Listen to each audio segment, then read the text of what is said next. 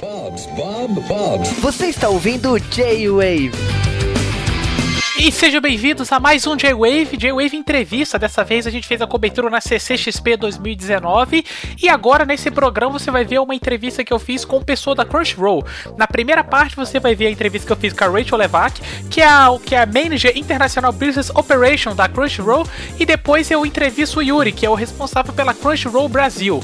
Aposto que vocês vão adorar, porque tem algumas novidades e informações bastante interessantes sobre a operação da Crunchyroll no Brasil. Então fique aí com a entrevista. Eu estou aqui com a Rachel Levac, eu sou manager e gerente de, não, gerente de operações internacionais de Crunchyroll. Aproveitando que está aqui na, na Comic Con Brasil, é a primeira vez que você vem? Sim. E o que, que você está achando? Não, é, é espetacular. É um, eu, eu visito muitos Comic Cons por todo mundo. Este pode ser o maior, maior que eu tinha visto. É muito grande e muito, muitos booths, tem muitas coisas interessantes para fazer. Ah, e o que você o que, que você está achando do público otaku daqui do Brasil?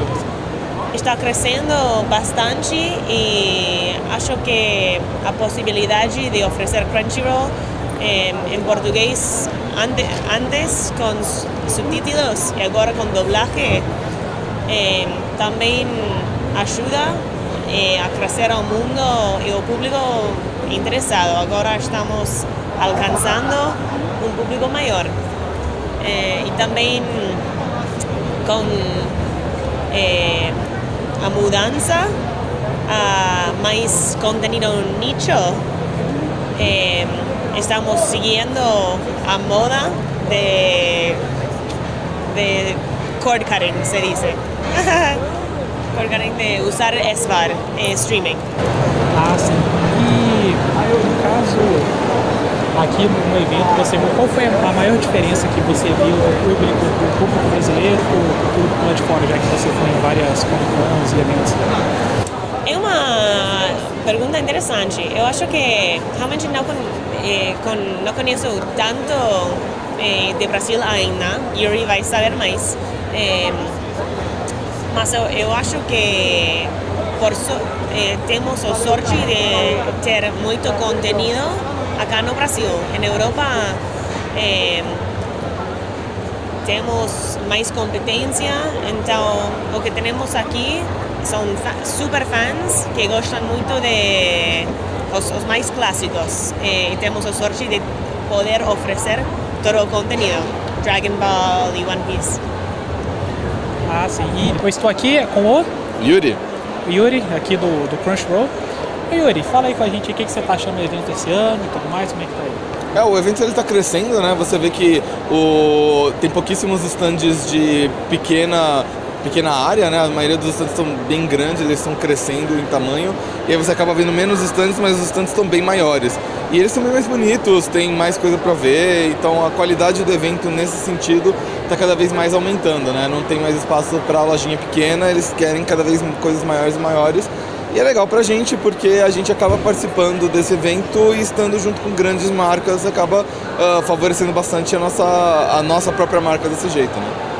Ah, sim. É, o a gente sabe que no, durante 2017, 2018 foi um ano meio de crise aqui no Brasil e tudo mais. E como é que e a Crunchyroll se manteve forte? Pelo contrário, ela cresceu mais, acrescentou mais animes ao catálogo, agora trouxe dublagem e tudo mais. Como é que foi para vocês? Vocês sentiram esse baque da crise? Nesse, no caso, o público otaku preferiram continuar gastando, investindo nessa, na, na diversão e tudo mais? Como é que foi para vocês? É, a gente sempre sente um pouco, né? Especialmente, por exemplo, no, na maior parte de 2018 a gente tinha cobrança em dólares ainda. Então toda vez que o dólar disparava, a gente sentia uh, uma, uma queda no número de, de assinantes simplesmente porque eles não, eles tinham medo de quanto eles iam ser cobrados pela assinatura no fim do mês. Uh, felizmente agora a gente está fazendo cobrança em reais, então a gente não tem mais esse problema. Temos muita coisa para melhorar em questão de cobrança, mas esse problema já está resolvido, né?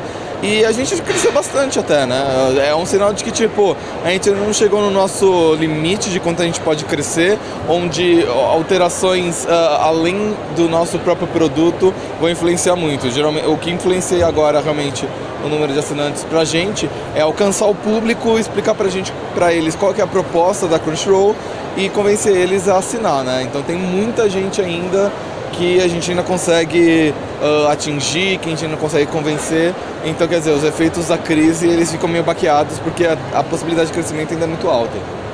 Ah, sim.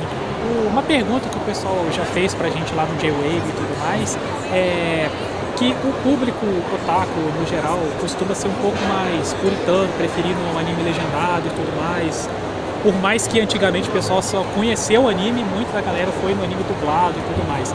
E o Crunchyroll sempre trouxe animes legendados e tudo mais. Onde vem essa ideia de trazer os animes dublados e o retorno está sendo bom para vocês? Como é que está sendo isso? É, assim, a gente também... O Crunchyroll nasceu de um público que sempre fez anime legendado nasceu de tipo essa, esse potencial do mercado, né? Esse nicho que os próprios fãs criaram, a gente decidiu oficializar isso e trazer isso de uma maneira legal, de uma maneira que uh, ajudasse os produtores de conteúdo no Japão, os desenhistas, as distribuidoras e tudo mais. Então quer dizer, a gente tem anime legendado na nossa veia e a gente sempre vai continuar provendo isso, porque a gente uh, gosta de ouvir os nossos dubladores favoritos e tudo mais. Agora, não é por isso que a gente tem que deixar de fora outros públicos que vão preferir animes dublados. Então você vai ter, por exemplo, uma criança pequena que quer assistir Black Clover e ela não consegue ler tão rápido ainda para entender uma legenda. Não é justo deixar ela de fora por questão de puritanismo, né? Ah, então a gente está prevendo, por exemplo, Black Clover dublado para possibilitar que esse tipo de pessoa assista. E também ah, a gente acaba é claro, é, fomentando um pouco da indústria brasileira, trazendo novos dubladores, fazendo novas séries. Então é um negócio bem legal por causa disso. E não substitui, né? Você sempre tem a opção, assistir dublado, assistir legendado. Uh, legendado, obviamente, é muito mais barato, então a gente consegue trazer muito mais séries legendadas graças a isso. Mas a recepção é legal, muita gente gosta de assistir. Uh, às vezes a dublagem de uma série relativamente antiga é uma desculpa que alguém tem para assistir de novo. Eu conheço muita gente que assiste de novo quando sai dublado simplesmente para ver as atuações e tudo mais. Eu mesmo uh, assisti Mob Psycho dublado, os primeiros episódios dublados só porque estava dublado, eu já tinha assistido legendado, né? Então quer dizer, é uma opção a mais, no retiro menos, ou a legendado sempre vai ser nossa prioridade porque é muito mais fácil de trabalhar e permite que a gente lance, no, como os americanos dizem, na velocidade do Japão, né? Junto com o lançamento japonês. Ah, sim. Uma outra dúvida é que a gente vê que no evento aqui e no Brasil no geral, a gente vê que o, o pessoal é muito saudosista com Cavaleiros, Dragon Ball e tudo mais, tanto que Dragon Ball Super por diversas vezes a, a, eu, eu mesmo ia acessar no dia do lançamento e tinha que esperar uns 15 minutos porque tava dando e tudo mais, assim. Como é que você vê essa questão desses animes que, esses animes mais antigos, o pessoal ainda tem muito esse saudosismo e tudo mais, e não conhecendo algumas outras obras do mesmo tempo, ou então até posteriores, ou, ou anteriores, assim, e tudo mais. Fica só mais nesse nicho. É, assim, não é que eles ficam nesse nicho porque eles querem, né? O público, ele ele segue aquilo que ele gosta, ele segue aquilo que ele conhece. Então, quer dizer, uh, se ele não assiste um, um Mob Psycho 100 ou alguma outra série, é porque eles não, talvez não tivessem contato, talvez não tivessem sido contatados na era certa, né? Todas as séries que a gente tem hoje em dia, de, é, que são populares aqui no Brasil, elas são populares ainda hoje porque houve um investimento das produtoras japonesas em manter elas uh, interessantes e manter elas populares. Então você pega Dragon Ball, que teve Dragon Ball GT, teve Dragon Ball Kai, e sempre teve na, né, na Globo, sempre teve no Cartoon Network, aí agora veio Super, veio na Crunchyroll, agora tá dublado na, na Cartoon Network. Tem Cavaleiros, que aí teve o Ômega, teve o Soul of Gold, agora tá tendo Sentia Show, que tá aqui na, na Crunchyroll. Então quer dizer, a, a Toei ela trabalha muito para manter as suas marcas relevantes ao longo dos anos, para manter as suas marcas vivas na memória do público. Eles têm uma uma operação aqui no Brasil para licenciar boneco, para fazer conteúdo. Então é por isso que elas são tão populares, entendeu? Então quer dizer, se a gente quer fazer com que um Attack on Titan, uma Hero Academia se torne um clássico tão grande quanto essas, a gente tem que fomentar a indústria de várias maneiras para conseguir fazer com que essas séries continuem sendo sempre populares na mentalidade do público. Ah, sim. E mais tem mais alguma novidade? Agora, que nem você falou agora, o Santi achou e tudo mais. O que a gente pode esperar agora pelo, pelo próximo ano? Assim? É, o próximo ano a gente já tem dois títulos grandes anunciados, né? Três, na verdade, que é a segunda temporada de Mob Psycho, o Santi achou e o Rising of the Shield Heroes. Três estão confirmados para Crunchyroll já. Então você vai poder assistir com a gente a, é, na próxima temporada já essa, esses três, essas três séries que muita gente está perguntando, né? Uh, a gente tem animes dublados vindo por aí, tem mais sete títulos, incluindo sucessos como é, The Ancient Magus Bride e Konosuba. A gente está com pagamento em reais e a gente está sempre trazendo novas novidades. Né? E no próximo, no, mesmo no, no, evento daqui da CCXP, a gente está vendendo camiseta agora. Uh, quem é premium consegue uh, desconto, então eles têm essa vantagem.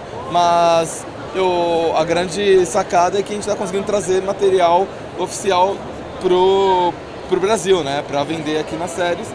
E se der certo essa, essa operação, esse teste, como eu já vejo que já está dando, a gente vai conseguir trazer mais coisas eventualmente, né? A gente vai ter expandir para outros produtos e tal, sempre busca aquilo que as pessoas gostariam de comprar.